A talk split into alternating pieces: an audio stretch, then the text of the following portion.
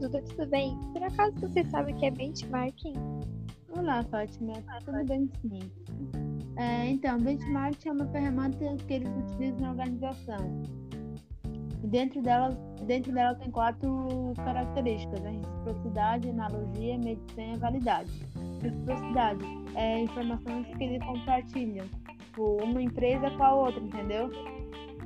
E analogias são semelhanças que tem entre objetos. Eles comparam um, um objeto. E a medição é, a, é a, tipo, o desempenho que eles analisam que estão colocando na organização, entendeu? O desempenho da galera na organização. E a validade, a pertinência, a confiabilidade e comparabilidade. E como que faz para implantar o benchmarking na empresa? Então, é muito importante que você crie uma cultura dessa metodologia na sua empresa. E também, um dos pontos muito importantes é que você tenha compromisso e comprometimento. Para você, tipo, para você implantar uma metodologia, é muito importante que tenha um procedimento, entendeu? O que, que você vai fazer, como que você vai fazer essa coisa, entendeu? Metodologia? Então, dentro dela tem cinco características: planejar, coletar, analisar e adaptar e melhorar. Planejar, você define o objeto da equipe, o objetivo da equipe. E coletar, você é, define é, métodos de coleta, analisar, você identifica a melhoria do desempenho. Ada adaptar, você adequa melhores práticas e melhorar, você implementa melhorias. E como é descrita essa metodologia?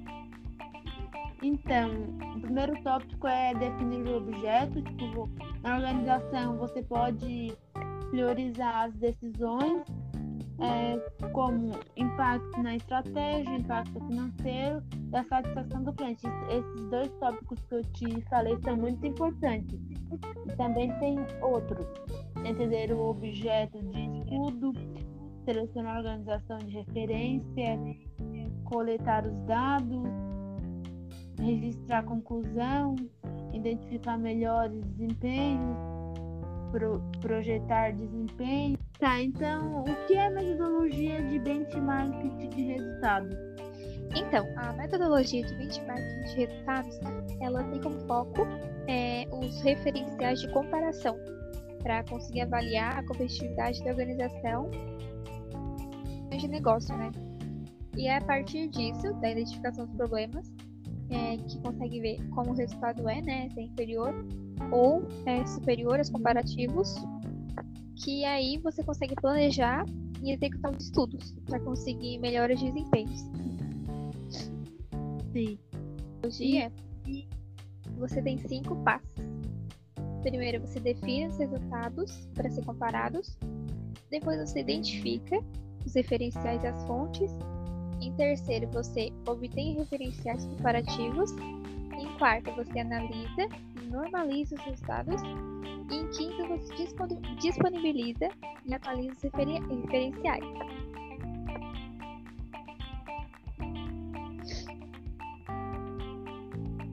Então, eu vou descrever um pouquinho dessa metodologia, tá?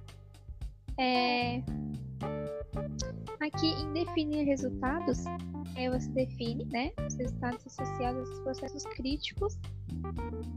Em seguida, os indicadores que são aos processos da cadeia de valor.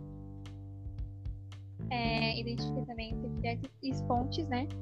Que pode ser, por exemplo, publicações, estudos de consultorias, banco de dados, entre outros. E também ali é, seria por meio de consulta a banco de dados, pesquisas ou estudos é, por empresas especializadas nisso. Ou pesquisas próprias, visitas realizadas à organização de referência. É, no caso, ali na parte de analisar e normalizar os resultados, né? É, aqui seria fundamental tornar os resultados comparáveis para você comparar e tirar as conclusões é, da organização. E em disponibilizar e atualizar os referenciais, aqui serve para apoiar a análise do desempenho para a tomada de decisão.